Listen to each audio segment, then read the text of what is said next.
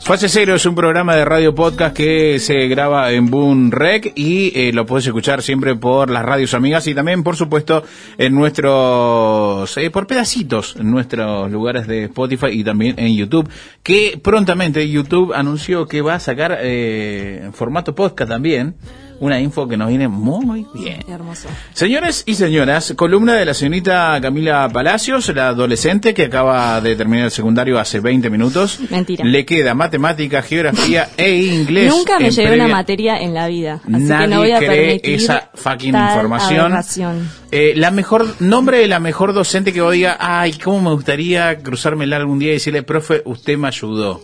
Ah, no, me estás matando. Ah. ¿En serio no hubo una docente que te ay- haya ayudado en secundario? ¿eh? No, bueno, te puedo decir de primario, porque secundario fue bastante, o sea, pidiendo perdón, sin decir el nombre, bastante nefasto.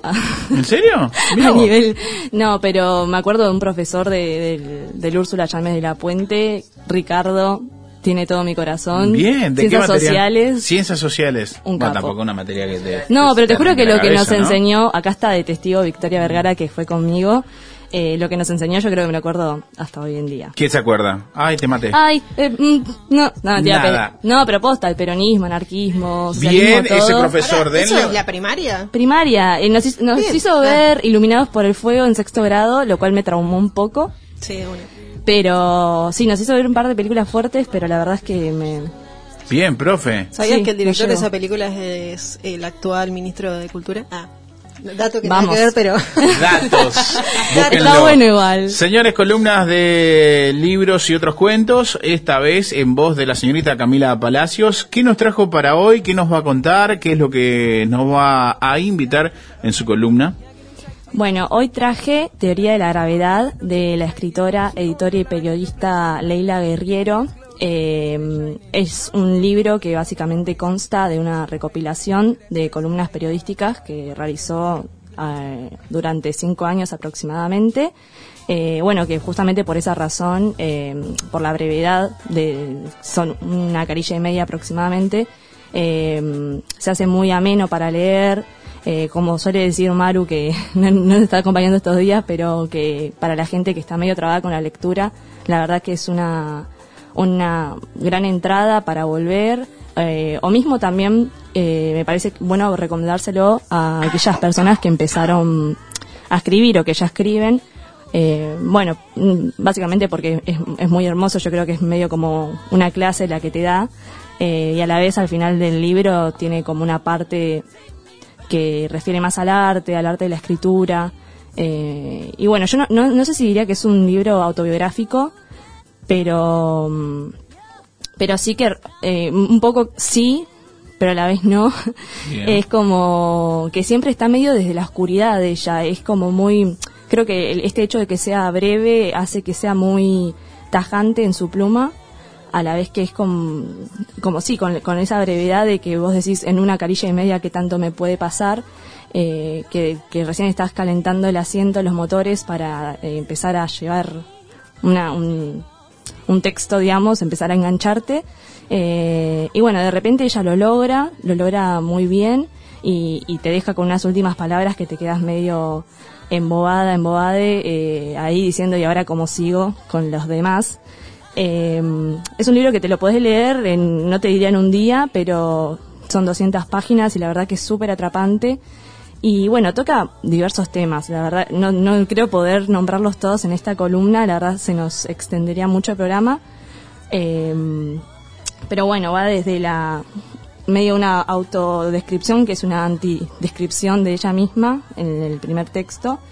Eh, bueno, toca muchos temas de la familia, de su madre, de su padre, eh, de, de la infancia, eh, también la muerte, digamos, ¿no? Su juventud, eh, su- la, euforia de la juventud, la independencia, eh, la pérdida, el cansancio.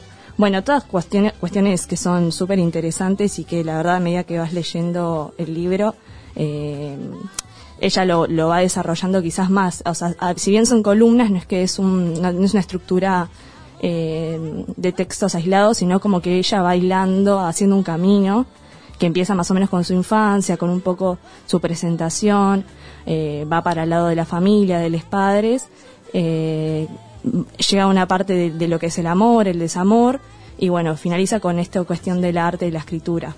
Pero eh, tengo una consulta. O sea, esto es como si hubiera una recopilación de textos de Carrie Bradshaw, ¿no? O sea, ¿eso dónde publicaba sus columnas? No, bueno, no, o sea, estaba en el, en el diario La Nación. Ah, tengo entendido. Y, sí. y, de qué eran? ¿O eran de algo así X? Tipo, ¿no tenía una temática? Ponerle? No, o sea, ella.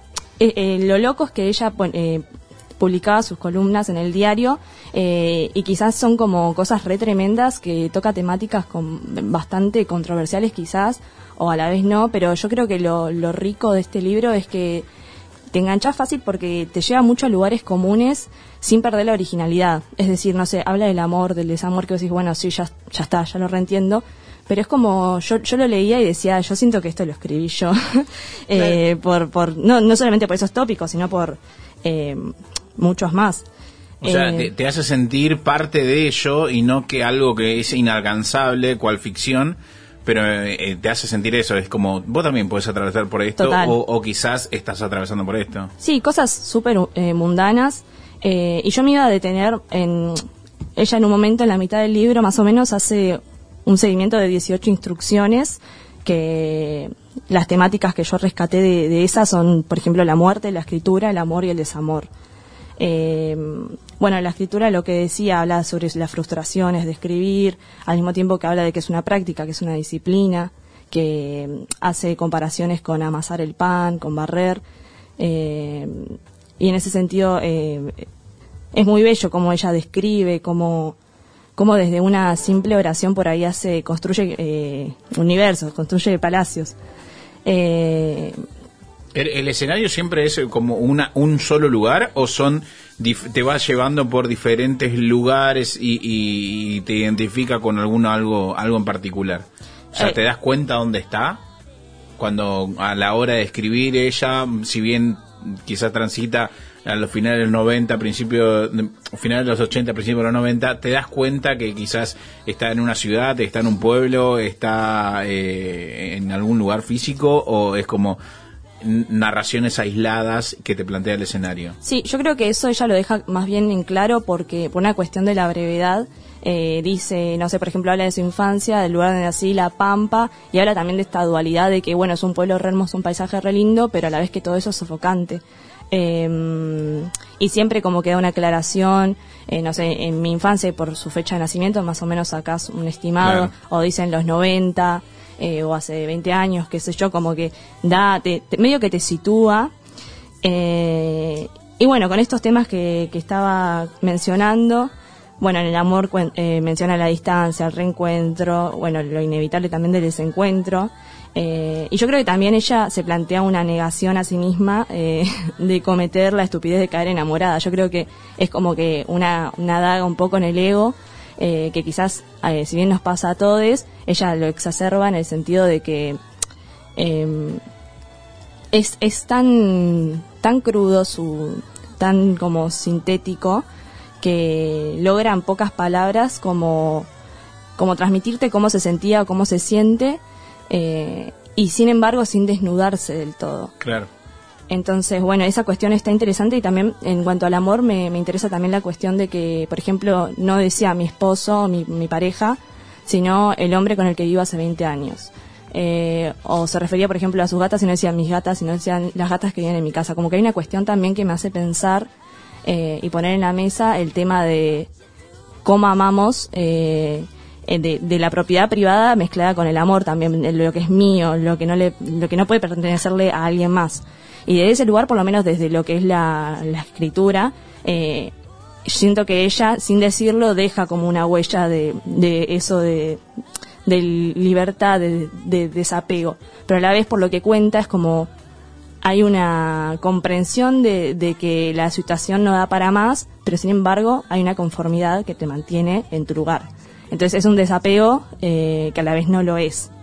Y eso, bueno, también lo retoma en lo que es el desamor, eh, que creo que es un concepto tan difícil de explicar como el amor, eh, tan complejo, y creo que es doblemente trabajoso porque también como al el momento en el que te desenamorás es como que no hay un momento pautado, digamos.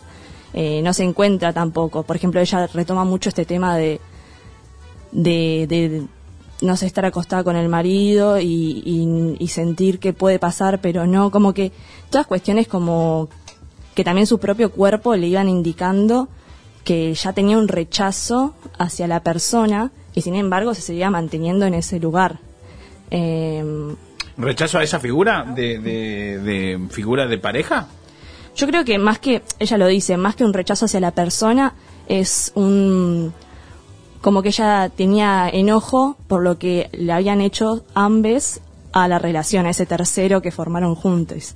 Ah, ok, ok. Eh, bueno, también aparece la culpa de no sentirse querida, quizás no tanto como en el tema de la sofocación, la necesidad del desapego en el final del amor, eh, bueno, el paso del tiempo, el retrasar lo inevitable, el conformarse.